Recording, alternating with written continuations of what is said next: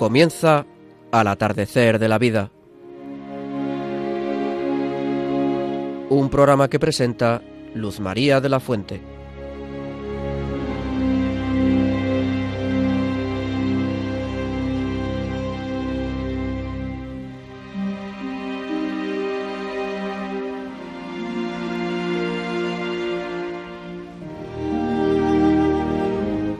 Queridos amigos y amigas mayores, nuestro programa de hoy se titula Los mayores y la esperanza.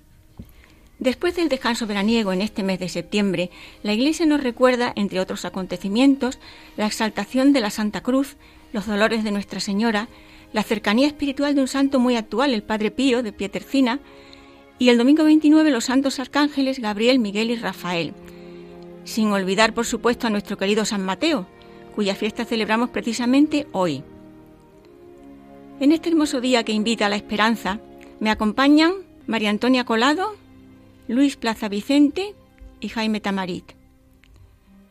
Bienvenidos, queridos compañeros, a nuestro programa de mayores al atardecer de la vida.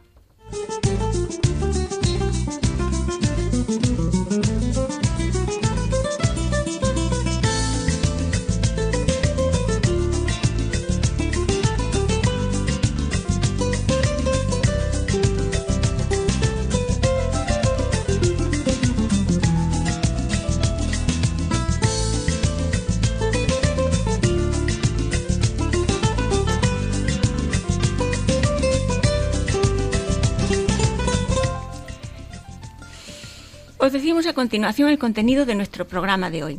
En la primera sección disfrutaremos de la buena música que Jaime Tamarín nos prepara habitualmente.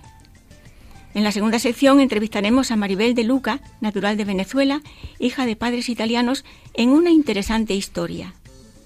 A continuación, en la tercera sección tendremos nuestra tertulia familiar con María Antonia Colado y Luis Plaza Vicente, y con la alegría de que Pilar y Luis, después de algunas revisiones felizmente superadas, vuelven a casa, o sea, a Radio María y a nuestro programa de mayores, aunque por motivos personales Pilar no nos haya podido acompañar hoy.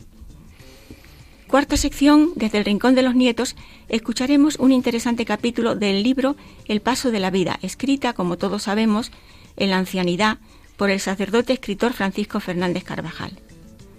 A continuación, una bonita poesía en la voz de Santiago Carrallo. Llegamos así a la despedida y como siempre rezaremos juntos una oración por las intenciones de todos.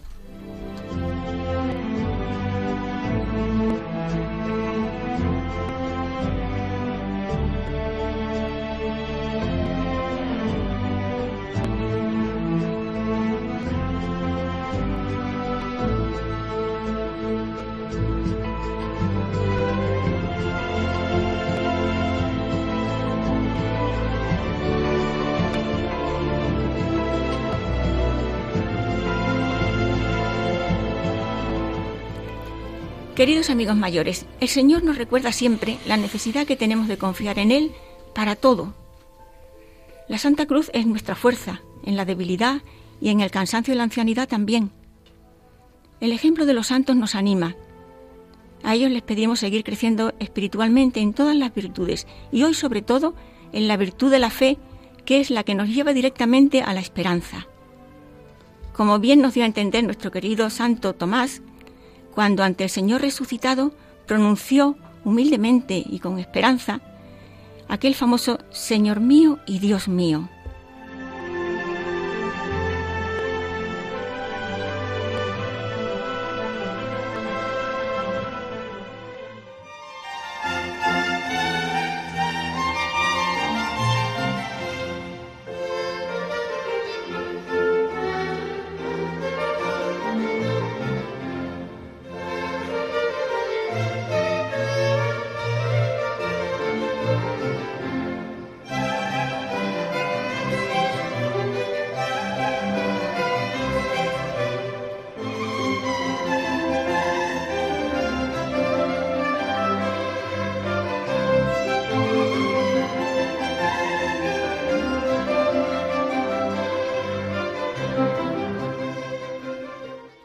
Y ahora vamos a escuchar la entrevista musical del mes de septiembre a cargo de Jaime Tamariz.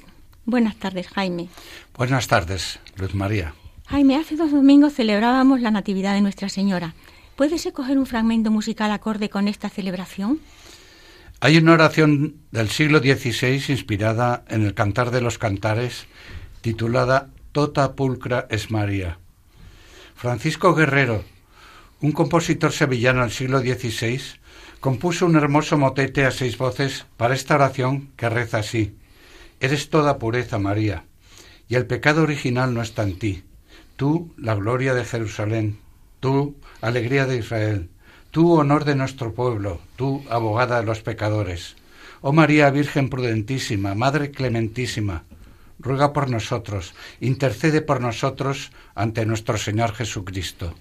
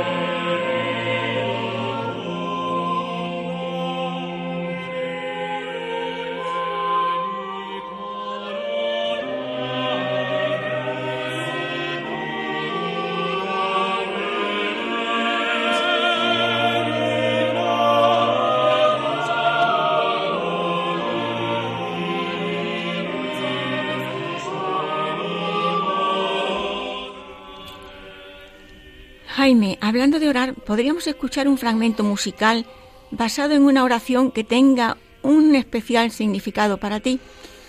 Recuerdo siempre con mucho sentimiento una oración que rezaba mi madre después de la comunión, cuando me llevaba al colegio y la acompañaba a misa. Es el Adórote devote, un himno compuesto por Santo Tomás de Aquino que mi madre rezaba en una preciosa versión del obispo de Madrid, don Ángel Morta, amigo personal de la familia. Las primeras estrofas rezan así. Adórote mi Dios devotamente, oculto en este cándido accidente. A ti mi corazón está rendido, y contemplándote desfallecido, la vista, el tacto, el gusto se equivoca, el oído asenso fiel, fiel provoca. Creo firmemente cuanto dijo, la verdad infalible de Dios Hijo. Juan Bautista Pergolesi, un compositor italiano del siglo XVIII, compuso un precioso poema sinfónico del que oiremos los primeros fragmentos.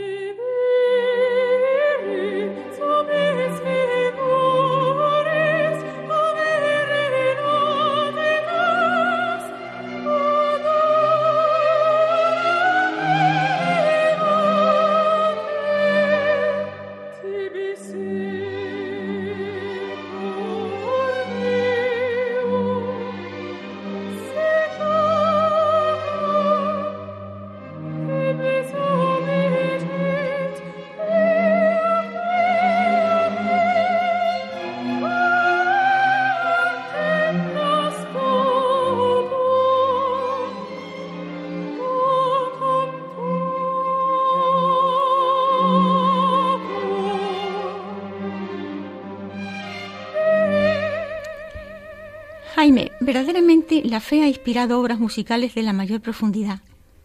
¿Hay compositores musicales que te llamen la atención por su evolución espiritual? Generalmente los compositores van profundizando a lo largo de su vida en sus creencias, cosa que se refleja de manera especial en los cuartetos de Beethoven y en los oratorios de Bach.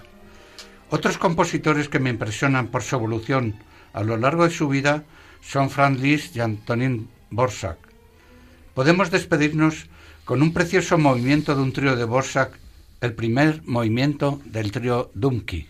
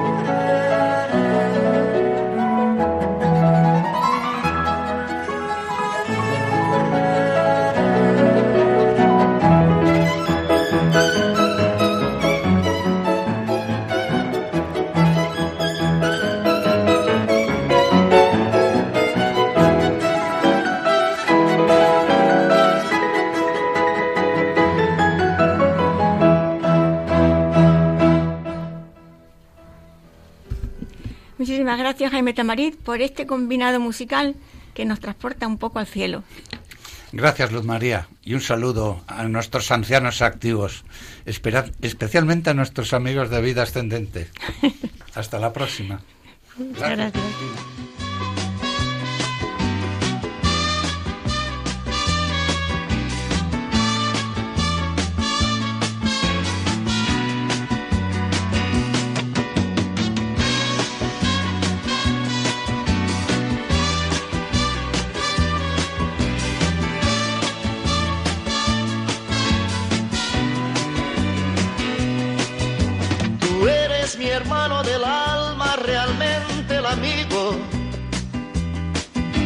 En todo camino y jornada estás siempre conmigo. Aunque eres un hombre, aún tienes alma de niño. Aquel que me da su amistad, su respeto y cariño. Recuerdo que juntos pasamos muy duros momentos y tú no cambiaste por fuertes que fueran los vientos. Es tu corazón una casa de puertas abiertas. Tú eres realmente el más cierto en horas inciertas.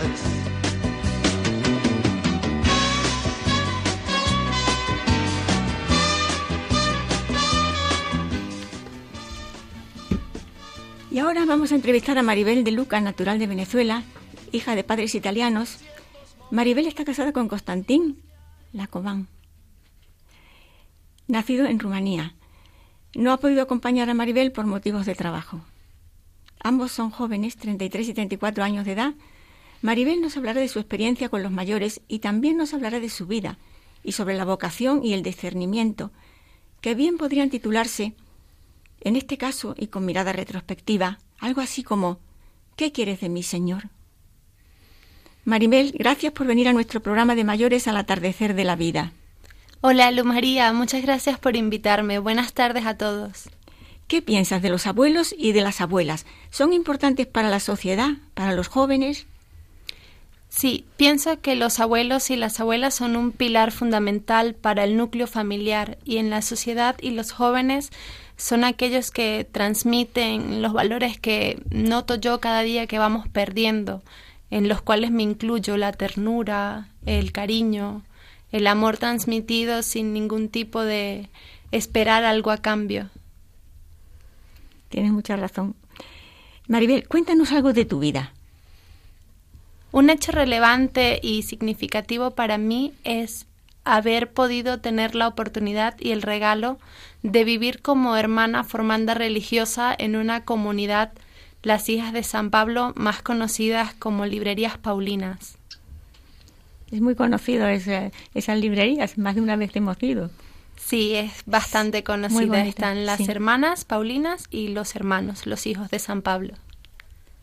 ¿Qué nos podrías contar en tu experiencia?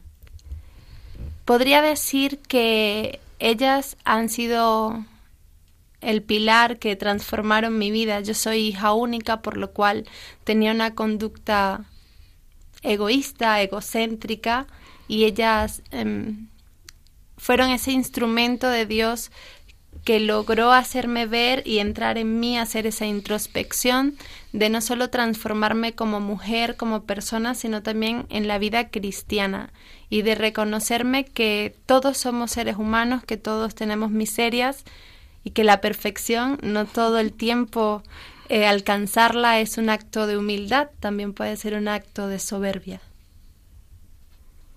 Estuviste mucho tiempo en compañía de las monjas, eran monjas, ¿no?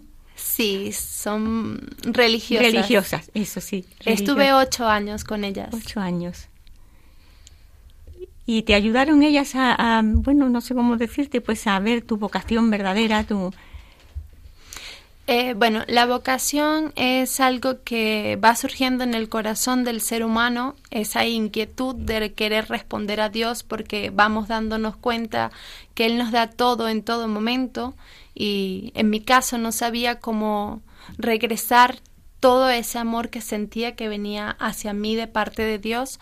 En su momento ingresé a la comunidad pensando que esto era lo que Él quería para mí y las hermanas como instrumento me acompañaron en ese proceso de ir despojándome del hombre antiguo para que surgiera esa persona que ahora soy. Entonces, pues sí, ellas tuvieron mucho que ver en hacerme descubrir junto, claro, a Dios eh, mi verdadera vocación que es el matrimonio. Después de ocho años. Después de ocho años, pues qué bonito, o sea que Dios no se rinde. y bueno, siempre tuviste la esperanza de que todo se resolvería bien, ¿verdad? No siempre.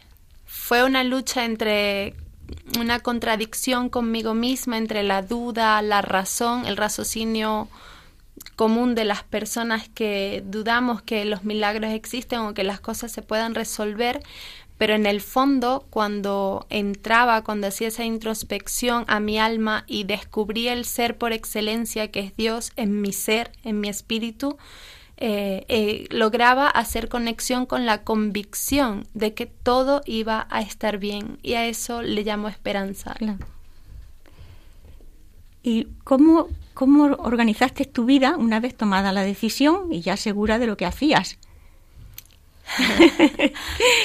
si quieres contarlo, no sé, me, estoy un poco intrigada porque... Bueno, organizarla fue un, un, acto de fe. Nunca pensé que las cosas surgirían de la forma en que me surgieron. Lo primero fue encomendarme en las manos de Dios porque salir de la congregación fue un hecho también fue a raíz de la muerte de mi madre, así que me vi obligada a salir de la congregación. Un año sabático había pedido de descanso y durante este año eh, me di cuenta que tenía que estar afuera. En, en su momento pensé que Dios me estaba destruyendo todo lo que yo ya tenía armado, pero en esa destrucción de mi vida eh, se, armó la plenitud de mi persona, la plenitud como mujer, la plenitud como persona cristiana, como hija de Dios, me descubrí mucho más allá de lo que me había descubierto en la comodidad para mí en su momento con las hermanas.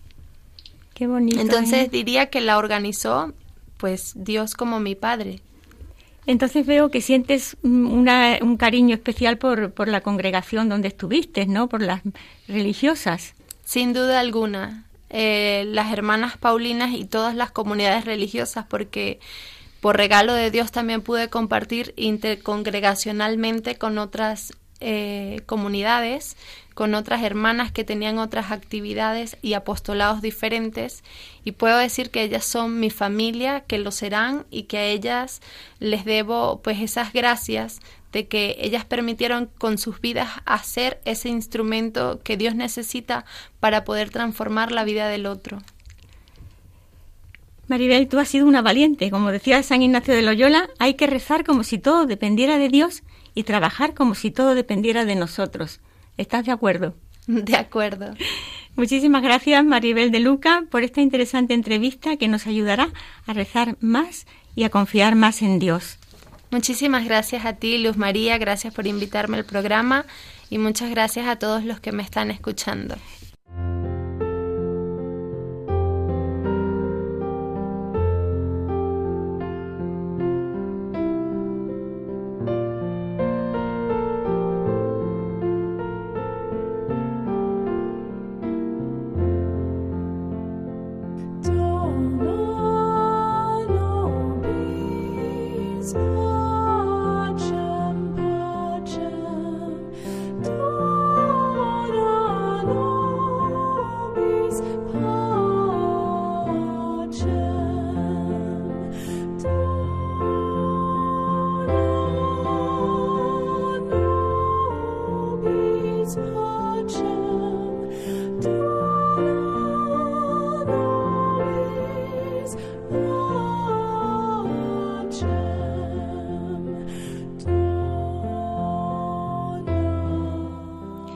Continuación escucharemos a Guillermo Padilla.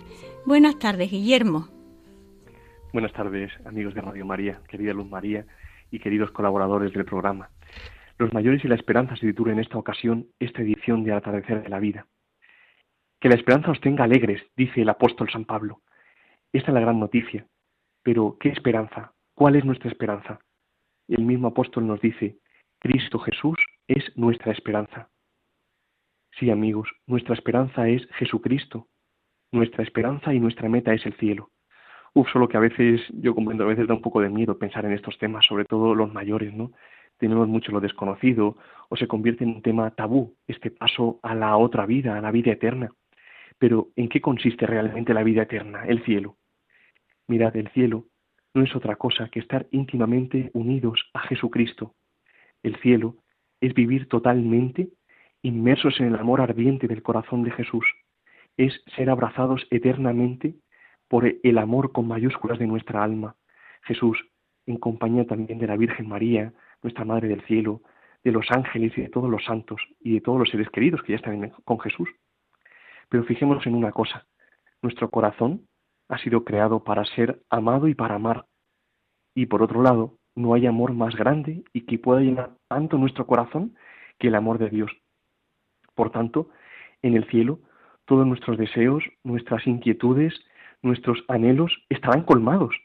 Y esto es en el fondo ser santo, o llegar a ser santo, estar lo más íntimamente posible unidos a Jesús ya en la tierra, para que algún día podamos estarlo también eternamente con Él en el cielo. Por tanto, como dice un vídeo así muy gracioso de internet que dice, aquí no le va a gustar, por tanto, aquí no le va a gustar el cielo, aquí no le va a gustar, es imposible no desearlo si conocemos aunque sea un poquito el amor de Dios.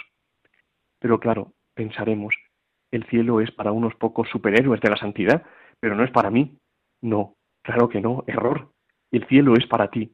Más aún, es el mismo Jesucristo, aquel que te ama intensísimamente, el más interesado en que estés tú por toda la eternidad, eternidad perdón, gozando de su amor. Hay que tener esperanza familia. Dice también el apóstol, que la esperanza os tenga alegres. Y alguno me dirá, ¿Y cómo hago yo, que soy muy débil y un pecador? Esto no es para mí. Bueno, mira, lo primero y fundamental es, deja de confiar en tus pobres fuerzas y pon todo tu apoyo en Jesucristo. Sí, en sus méritos, en su bondad omnipotente y en su misericordia infinita. Como dice el padre Filipón Dominico, dice, vayamos a Dios apoyándonos en Dios. Pero claro, nos preguntaremos, ¿y cómo apoyarme yo en Dios? Pues es muy sencillo. Movidos por su gracia, pues no olvidemos que Él siempre tiene la primacía. Dejemos de mirarnos a nosotros mismos, es decir, nuestros pequeños problemas, nuestros dolores, nuestras quejas egoístas de si me quieren o no me quieren, es decir, salgamos de nuestro pobre yo para pensar solo en Jesús. Santa Teresita del Niño Jesús da una clave preciosa, dice ella cuando le encargaron una cosa muy compleja. Dice, vi que la única cosa necesaria era unirme cada día más a Jesús y que todo lo demás se me daría por añadidura. Qué hermoso, ¿verdad? ¿Esto querría decir que no tengo que pensar en los demás o preocuparme de los demás? No, claro que no, al contrario. La verdadera caridad con el prójimo solo puede ser vivida desde el amor de Jesús. Para saber amar, y esto es importante, primero tiene nuestro corazón que sanar de todos sus egoísmos, y esto realmente solo es posible con la actuación del amor de Dios en nuestro corazón. Por tanto, ya para terminar, queridos mayores, pongámonos, pero en serio, todos los medios que nos lleven cada día a unirnos más a Jesús, porque nos va el cielo en ello, no nos va cualquier cosita, nos va el cielo en ello.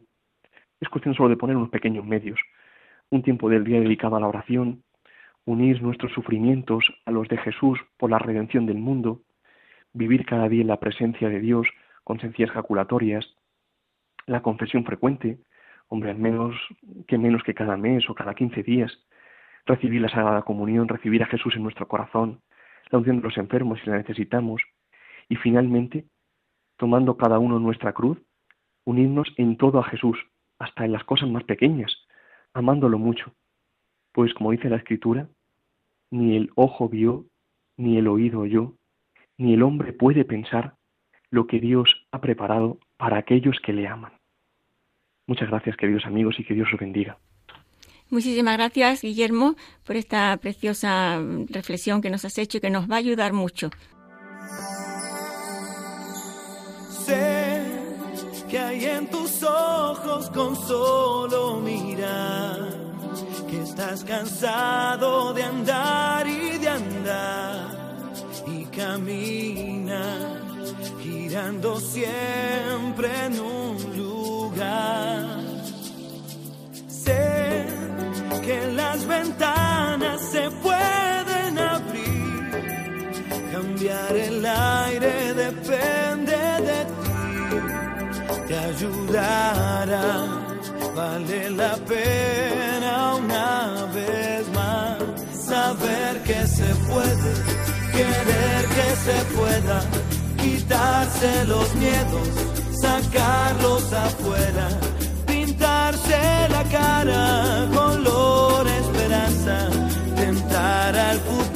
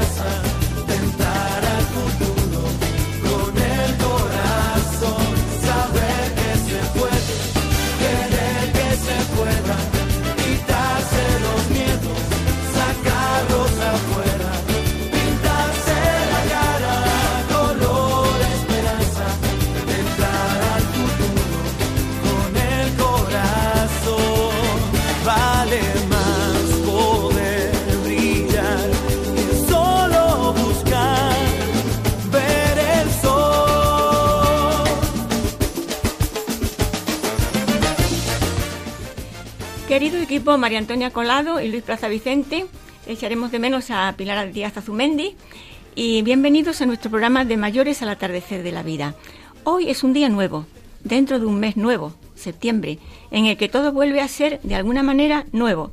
Las clases, el colegio, los amigos, el trabajo, el clima, el otoño y el deseo de renovarnos, no solo por fuera, renovando nuestra casa, nuestra ropa, nuestros planes, sino también renovándonos por dentro, porque sabemos que en nuestra alma, en gracia, habita la Santísima Trinidad, Padre, Hijo y Espíritu Santo, y queremos que nuestra alma sea un lugar acogedor, joven a pesar de los años, lleno de paz y de alegría por la esperanza. Recuerdo el comentario de una anciana que había estado enferma grave varias veces en la residencia donde vivía y a la que yo solía visitar de vez en cuando. Me dijo un día, lo más importante cuando eres mayor es la esperanza. A pesar de los pesares, ella siempre estaba contenta. Tenía 90 años. Pensando en el título del programa, Los mayores y la esperanza, creo que hoy sería interesante tratar este tema importante, que es una virtud teologal, junto a la fe y la caridad. María Antonia, te damos la palabra. Muchísimas gracias, pero yo la cedo a Luis porque como hace tantísimo que no está, sí, pues es, ustedes verdad que están deseando escucharle. Ale, adelante Luis. ¿Y por qué no compartís un poco también? Una pequeña tertulia, bueno, si os apañáis. Eso ya, ya veremos. Me parece muy bien. Bueno, la verdad es que el enemigo de la radio, que es el tiempo, nos va a limitar. y yo solamente quería deciros, cuando nos pidieron hablar de la esperanza, me viene mm, a la mente mi jaculatoria preferida. María, en mi vida eres refugio y consuelo, y en mi muerte esperanza y alegría. Todos sabemos que el padre de la fe es Abraham, pero ¿os habéis parado alguno a pensar quién podría ser, puesto que oficialmente no hay ninguno, el padre de la esperanza? Yo creo, y estoy de acuerdo con San Lucas, que sería el anciano Simeón. San Lucas lo explica mejor que yo, por eso me vais a permitir que lo diga textualmente como él lo dice. Lucas 2, versículos del 25 al 32. Y he aquí que había en Jerusalén un hombre llamado Simeón. Este hombre era justo y piadoso y esperaba de la consolación de Israel, y estaba en el Espíritu Santo. Le había sido revelado por el Espíritu Santo que no vería la muerte antes de haber visto al Cristo del Señor. Movido por este, vino al templo y cuando los padres introdujeron al niño Jesús para cumplir lo que la ley prescribía sobre él, lo tomó en brazos y bendijo a Dios diciendo, Ahora, Señor, puedes, según tu palabra, dejar que tu siervo se vaya en paz, porque han visto mis ojos tu salvación, la que has preparado a la vista de todos los pueblos luz para iluminar a, los gentiles y gloria de tu pueblo Israel. Los cristianos creemos firmemente que se cumplirán las virtudes teologales, fe, esperanza y caridad, porque Jesús ha dicho, yo soy el camino, la verdad y la vida. El que crea en mí no morirá, sino que vivirá para siempre. Y no olvidemos que María es madre y abogada nuestra, y además mediadora de todas las gracias. Por tanto, tendrá la caridad, caridad igual a amor, como sabemos, tendrá la caridad de interceder por nosotros ante su divino Hijo y Señor nuestro. Y esa es nuestra gran esperanza. Qué bonito. Qué bien. Es una cosa muy consoladora. Es mi opinión. Una gran esperanza, no solamente esperanza, sino una gran esperanza. Es lo que nuestra hay que gran esperanza, exactamente, por eso. Pues nada, hermanos, esa es mi, eh, mi, mi, modesta eh, razonamiento. Te he sido eh, infiel, como siempre, me dices que recurriese al, al catecismo de la doctrina cristiana, pero mm, eso mm, me, tocaba muy derecho, porque, bueno, tengo que decir que esta ejaculatoria que he dicho al principio, sabéis vosotros que, es, es, mía, ¿no? Pero la saco no por presumir, sino para decirle a nuestra hermana venezolana que eh, estoy de acuerdo con ella y parece que nos habíamos puesto de acuerdo, porque has confiado todo a la Virgen y al Señor. Yo escribí esta esta ejaculatoria porque estaba enamorado, estoy enamorado de la Virgen. Y un día pidiéndole perdón al Señor, Señor, no sé eh, nada escribir para ti, una ejaculatoria que ha gustado la de tu madre, pero tú no sé lo que quieres. Y dije, pero qué animal soy si me lo estás diciendo. Señor, ayúdame a ser como tú quieres que yo sea. Y eso es lo que tú le dijiste al Señor y eso es lo que yo le digo también e invito a todos, ponernos en manos del Señor. Estamos totalmente de acuerdo, ¿verdad? claro que sí. María Antonia. Bueno, yo hoy, por, y que no sirva de precedente, he sido obediente. Y entonces he buscado en el catecismo la definición de la esperanza. Y textualmente dice así. Bueno, queridos oyentes, hola, buenas tardes. Buenas tardes. La esperanza es la, verdad, la virtud por la que anhelamos con fortaleza y constancia aquello para lo que estamos en la tierra, para alabar y servir a Dios, aquello en lo que consiste nuestra verdadera felicidad, encontrar en Dios nuestra plenitud y en donde está nuestra morada definitiva, que es Dios. Esta es, estas son las palabras de nuestra doctrina de la Iglesia Católica sobre la esperanza. Bonita palabra y que llevada al mundo real nos pasamos la vida esperando. La madre espera al bebé. El bebé nace y crece y espera, yo lo he visto en el, más incluso ahora con mis nietos que, que incluso con mi hijo, ¿no? Eh, esperan caminar, esperan gatear, bueno, gatear primero, esperan coger, esperan, esperando, esperando. Esperamos crecer, esperamos el amor, esperamos la compañía, y en el final de nuestra vida esperamos siempre. Y si creemos profundamente en lo que el Señor nos promete, pues al final de la vida esperamos su profundo abrazo de amor. Como son cosas tan importantes y mis palabras pues pueden tener un, una, bueno, pues a lo mejor ustedes dicen, bueno, pues esta asturiana ya empieza con su rollo. Esto es un resumen de una audiencia general del 20 de septiembre de 2017 del Papa Francisco en base a la esperanza. Y bueno, es un pequeño resumen, ¿verdad? Pero mis palabras están basadas en él, porque ya saben ahora, queridos oyentes, que como pongas una coma, que la ha puesto Marañón allí, ya te la han liado porque es que dice que es corta y pega, que no, que ya lo saben ustedes por esto tan manido que tenemos de las tesis doctorales, etcétera, ¿no? Bueno, pues yo me confieso que todo cuanto voy a decir lo dice el Papa Francisco. Grandes cosas ha logrado la humanidad gracias a haber conservado la esperanza y grandes cosas logra el Señor realizar en el hombre cuando éste mantiene la esperanza viva dentro de él. Nos dice el Santo Padre que el mayor enemigo está en nuestro interior. De ahí que no debemos dar espacio a los pensamientos amargos y oscuros, a la desesperanza. Debemos esperar ese, ese abrazo de Jesús que les decía antes, que nos llegará al final de nuestra vida. Imaginémonos que vamos por un camino inhóspito, seco y tenemos sed. Pero eh, sabemos también que al final de ese camino pues hay una fuente.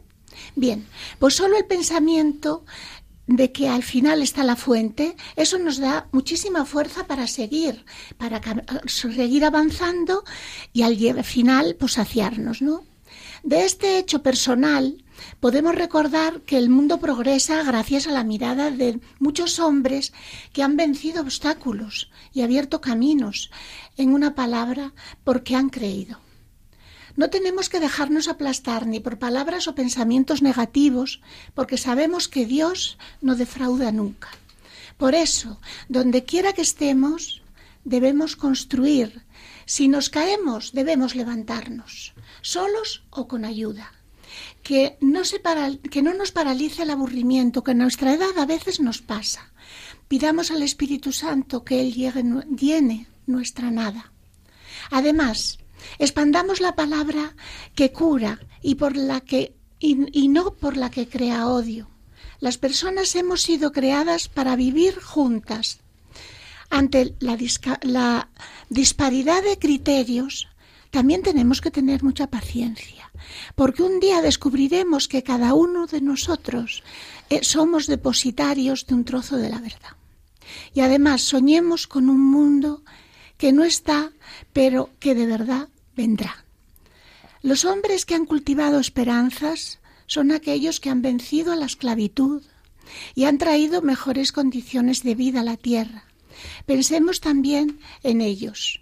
Nos dice también el Santo Padre que nada es más humano que cometer errores pero que no debemos dejar que esos errores sean nuestra prisión, porque el Hijo de Dios no vino por los sanos, sino por los enfermos.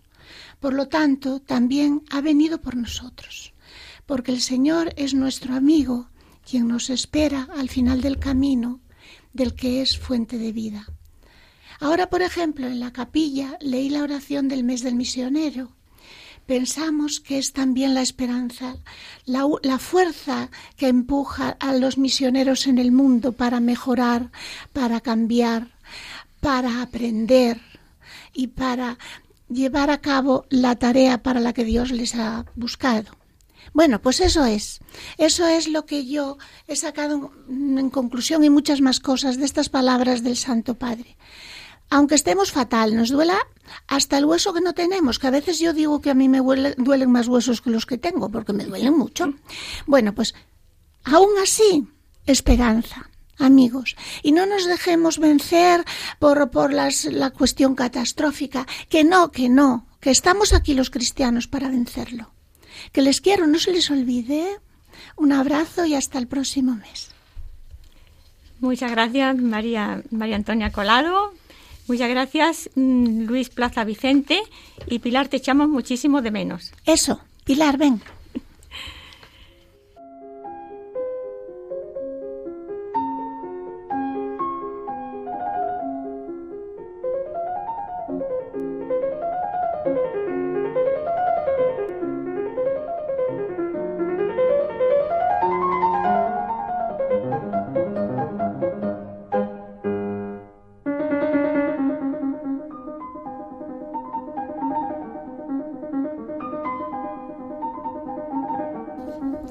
Y ahora desde el Rincón de los Nietos escucharemos un nuevo capítulo del libro El Paso de la Vida titulado Ser Misericordiosos del sacerdote Francisco Fernández Carvajal, en la voz de Felipe de la Fuente.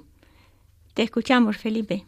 Misericordiosa es la persona que descubre el dolor y la necesidad, la debilidad y penuria de otro y no solo se compadece de él con lástima, sino que actúa para ayudarle, movido por el deseo de resolver esa situación penosa es sentimiento, decisión y acción. Así actuó el buen samaritano de la parábola de Jesús. Es posible que el sacerdote y el levita, que vieron antes al herido apaleado, también sintieran pena por él, pero pasaron de largo, no hicieron nada. La misericordia es activa, decidida, valiente ante el dolor ajeno. Valiente porque no se detiene ante la dificultad y las consecuencias que pueden derivar de la ayuda que se decide prestar al que sufre. Cuando alguien actúa habitualmente así, se encuentra a la altura de los héroes de las novelas de aventuras de las historias bélicas, aunque la suya sea una guerra de paz. Tenemos que aprender de nuevo, desde lo más íntimo, la valentía de la bondad. Solo lo conseguiremos si nosotros mismos nos hacemos buenos interiormente, si somos prójimos desde dentro y cada uno percibe qué tipo de servicio se necesita en mi entorno y en el radio más amplio de mi existencia. ¿Y cómo puedo prestarlo yo? Benedicto XVI, Jesús de Nazaret.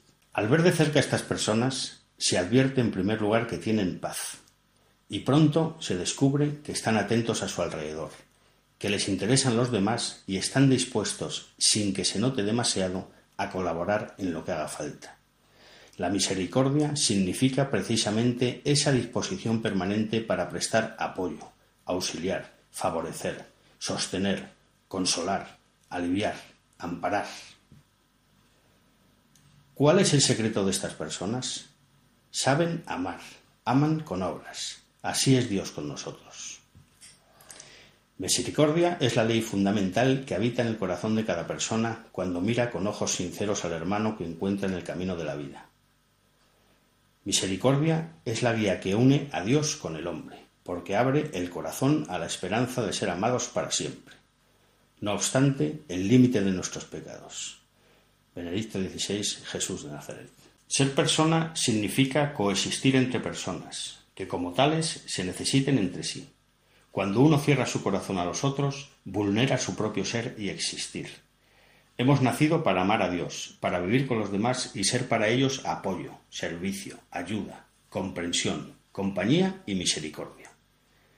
Papa Francisco, Misericordia Vultus número 2. Cuando una persona comprende que la realidad es así y que este es el sentido de su vida, se encuentra en condiciones de ser misericordiosa con todos. Entonces, con plena libertad y con alegría, se dedica también con sencillez a realizar obras de misericordia. Los mayores, los abuelos, cuando viven así, de cara a Dios, son luz para los demás. A los otros pueden parecerles que no envejecen. Piensan, más bien, que envejecen los demás. Querríamos, a pesar de su edad, ser como ellos. Queridos amigos mayores, radioyentes, nos despedimos de vosotros hasta el próximo encuentro en Radio María. Un abrazo fuerte, Felipe de la Fuente. Muchísimas gracias, Felipe. Eh, por esta preciosa reflexión.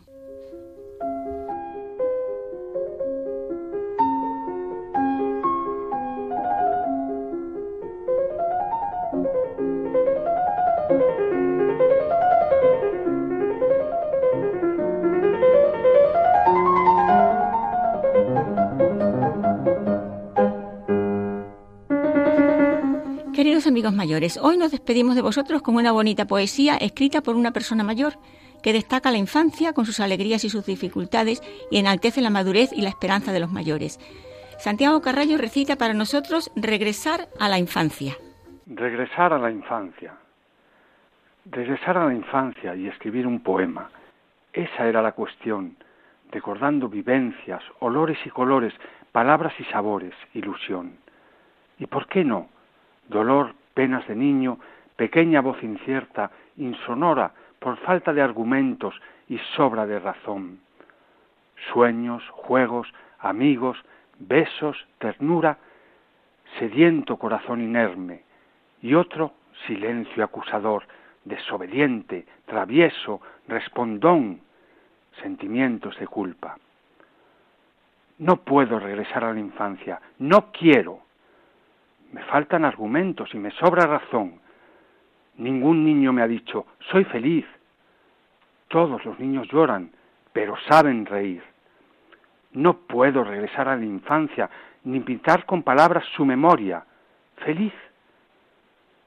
Regresar es volver, y la infancia está aquí, redimida, madura, indestructible, porque es valor del alma, patrimonio del tiempo, y nos toca vivir. Y este niño, que me acompaña siempre y que tanto ha crecido y aprendido a vivir con las canas, la artrosis y quebrantos de las otras edades, la esperanza y me enseña a existir y me recuerda con muchos argumentos y sobrada razón que la vida es vida y se estrena dentro cuando existe el amor. Muchísimas gracias Santiago Carrallo, muchas gracias María Antonia Colado, muchas gracias Luis Plaza Vicente, gracias Jaime Tamarit, muchas gracias Felipe de la Fuente. Y muchas gracias Guillermo Padilla. Rezamos una salve a la Virgen. Dios te, salve, Reina, y Madre, de misericordia, vida y dulzura, esperanza nuestra. Dios te salve, a ti clamamos los desterrados hijos de Eva. A ti suspiramos, gimiendo y llorando en este valle de lágrimas.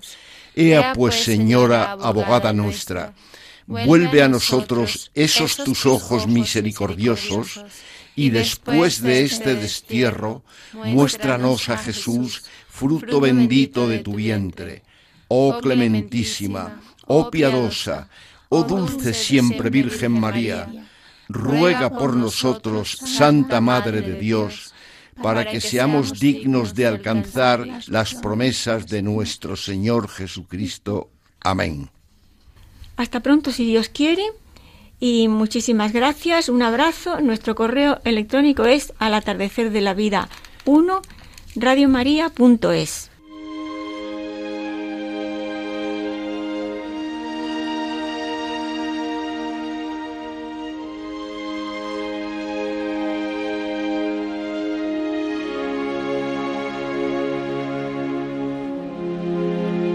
Han escuchado Al atardecer de la vida.